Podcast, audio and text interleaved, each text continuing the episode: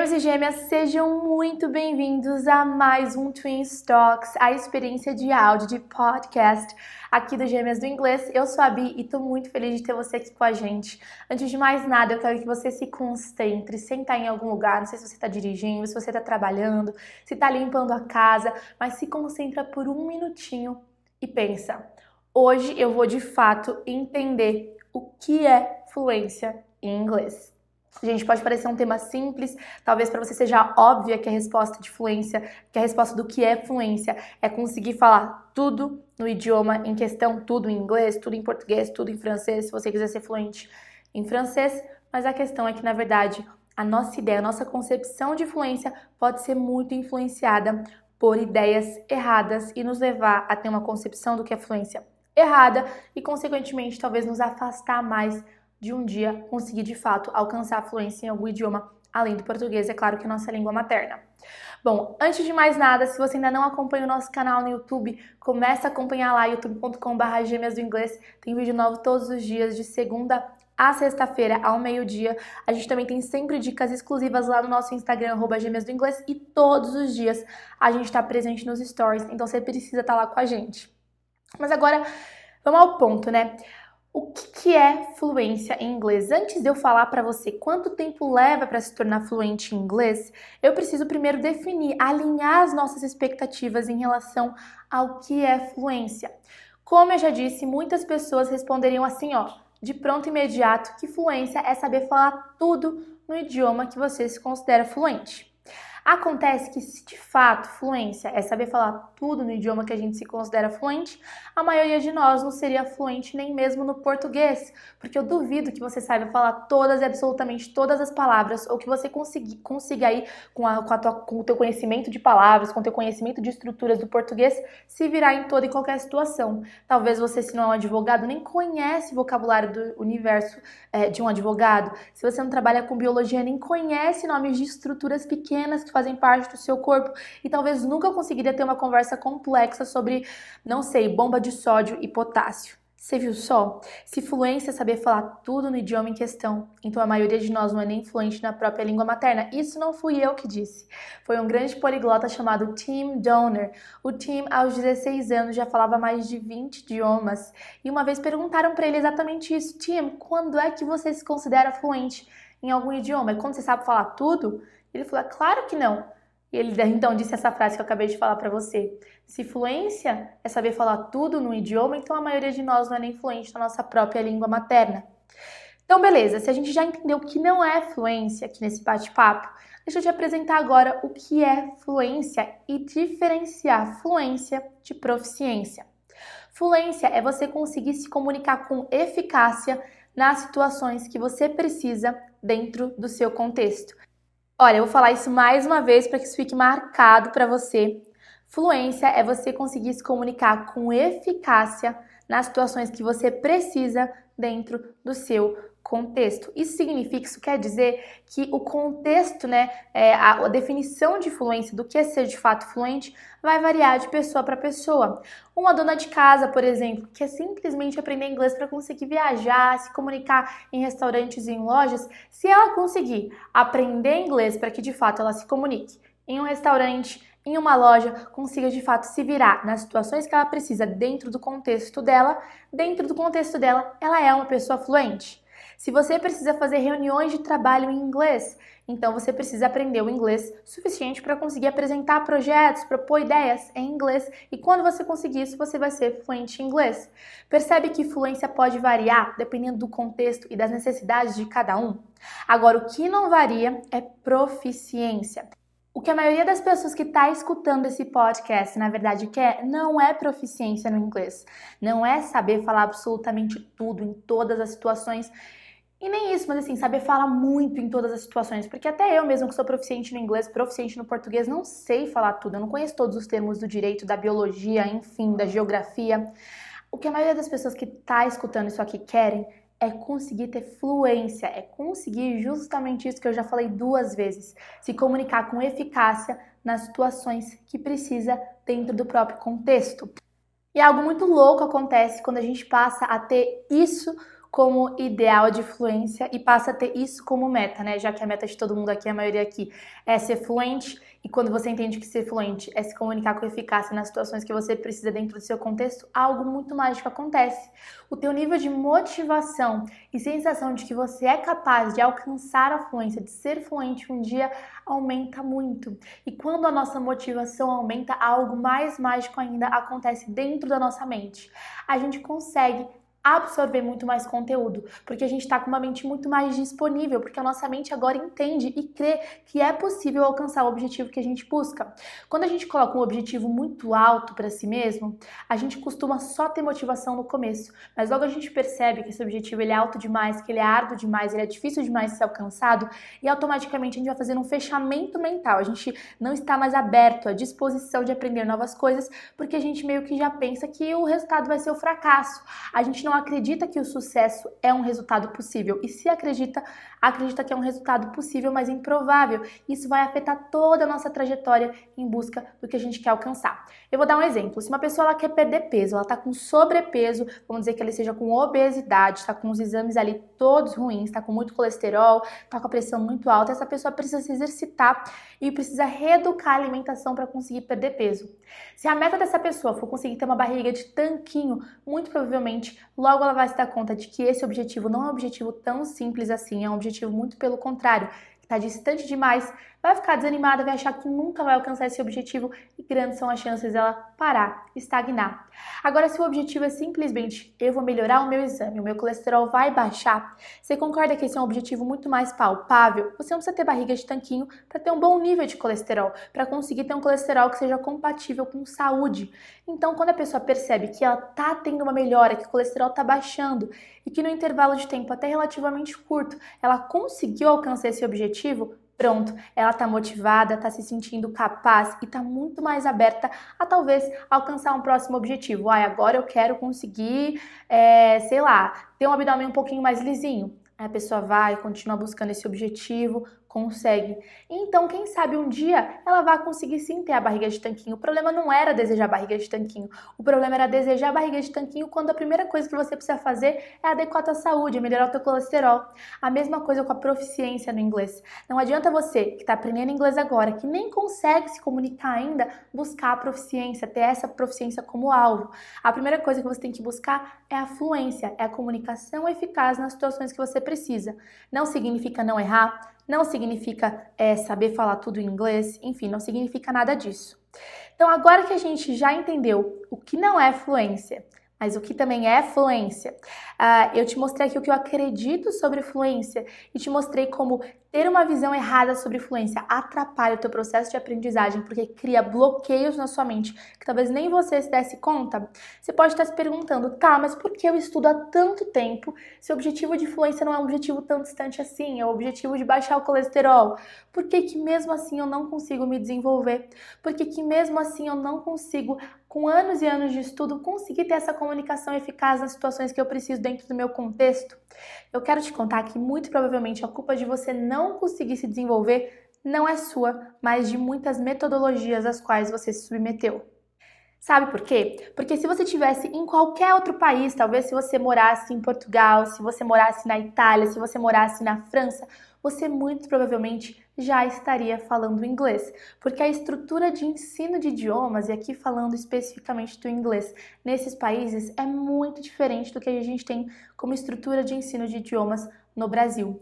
No Brasil, infelizmente, o aprendizado, o ensino né, o aprendizado de inglês, ele foi muito mercantilizado. As grandes redes de escola perceberam que a melhor forma de lucrar e conseguir transformar os seus negócios em negócios bilionários, porque hoje em dia a gente tem né, entre os cinco maiores bilionários do Brasil, um deles é dono de uma das mais famosas, né, principais redes de escola de inglês. Então, assim, escolas de inglês tradicionais se tornaram um negócio que chegou a ser bilionário. Por quê? Porque perceberam que uma coisa muito importante ali, um, uma, uma, uma incógnita muito importante nessa coisa de faturar é uma coisa chamada Long Time Value, o LTV, ou seja, o valor de um aluno num longo período de tempo. Perceberam que quanto mais tempo elas conseguem segurar um aluno dentro de uma escola, maior é o lucro, maior é o valor que esse aluno traz para a escola. São mais mensalidades sendo pagas, uh, são mais materiais sendo comprados, que é uma outra forma de rendimento muito grande de grandes escolas de inglês. De novo, eu não quero generalizar aqui, tá? É sempre importante deixar isso claro. Tem escolas muito sérias, é, profissionais muito sérios, mas as grandes redes, né? Quem domina as massas, infelizmente, enriquece e domina, e domina as massas justamente porque escolhe fazer desse jeito, porque entendeu que o negócio de idiomas pode ser muito lucrativo se você consegue convencer as pessoas de que para aprender elas precisam de anos e anos e anos. Se vier um francês aqui no Brasil e se matricular numa escola de inglês, ele falaria: como assim como assim três anos? Como assim cinco anos?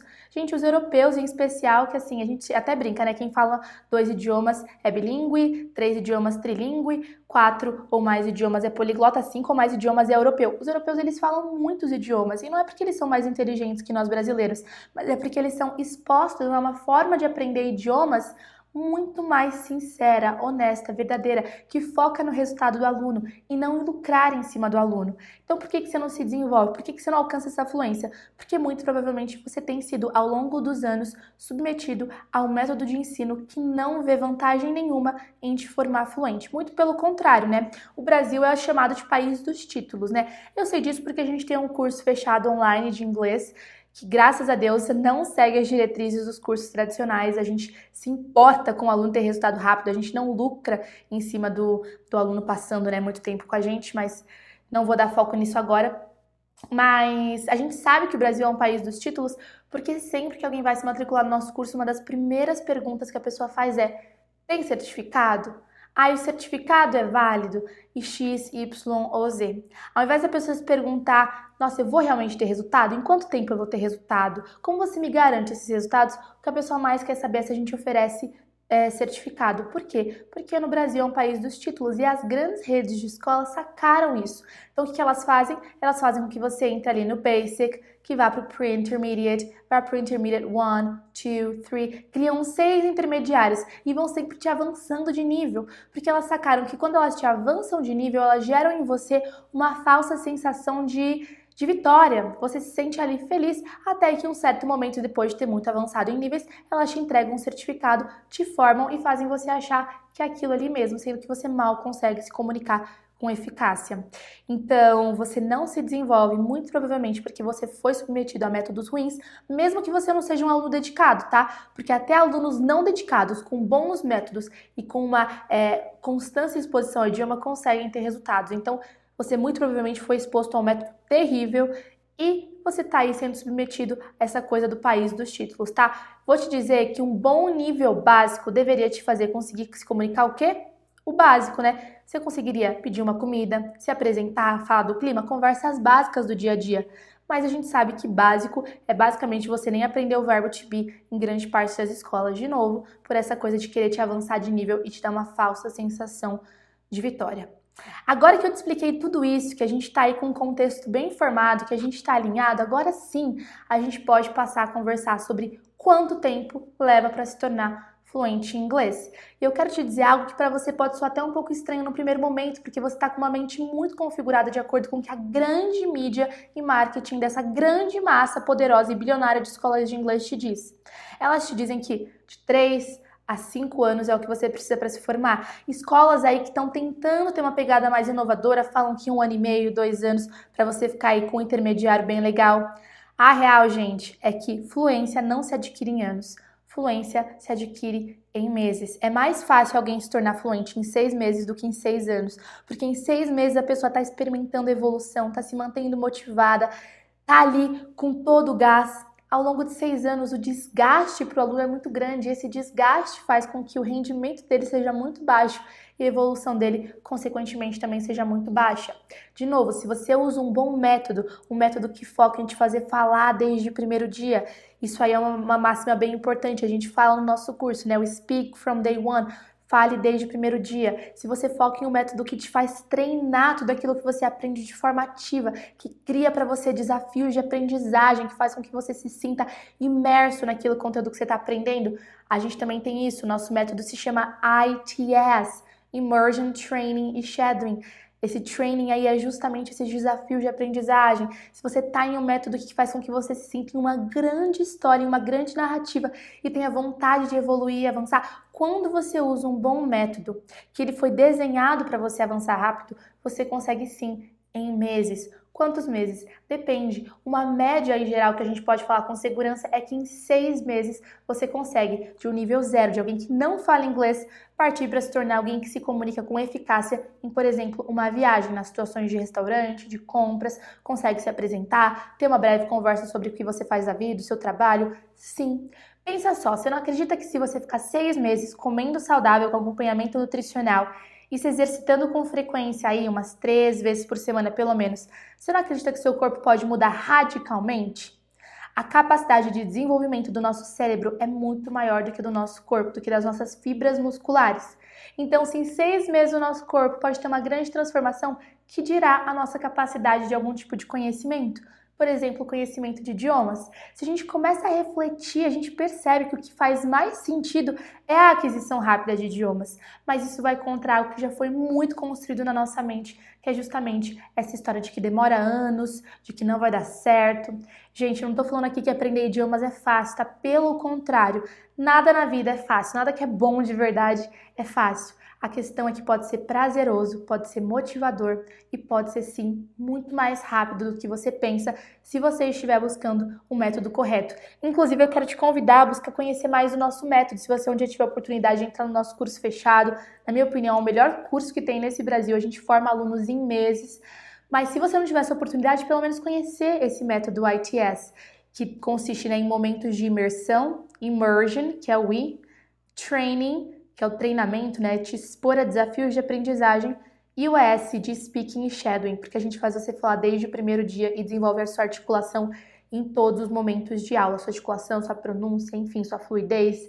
É, a gente faz eventos constantemente, eventos gratuitos, desafios, maratonas, e a gente costuma, durante esses eventos, apresentar o nosso método para todo mundo. Então fique de olho, é, muito provavelmente logo logo a gente vai estar organizando um novo evento, fica de olho no nosso Instagram, gêmeas do inglês, é, para que você possa conhecer mais de perto, tá? Seria muito difícil aqui eu te apresentar toda a construção de um método é, nesse podcast. Se for da sua vontade que a gente faça mais, coloca ali nos comentários no Instagram, manda pra gente. Mas o meu objetivo era te mostrar por A mais B o que, que é fluência, o que não é fluência, por que, que você não se desenvolve, uh, te mostrar essa questão do país dos títulos e te mostrar que você está sendo sujeitado aí a um método que é desenhado pensando em um avanço lento. Se você desenhar um método pensando no avanço rápido, se você usar né, um método que foi desenhado pensando no avanço rápido, você vai conseguir sim ter resultados em meses. Eu coloquei aqui uma média de seis meses. Dá para falar mais rápido? Dá. Por exemplo, tem uma pessoa bem relevante que a gente é, conseguiu treinar ao longo de três meses, que é o Jerônimo Temel, um dos maiores coaches do Brasil. Você pode buscar ele lá no Instagram, arroba Jerônimo Temel.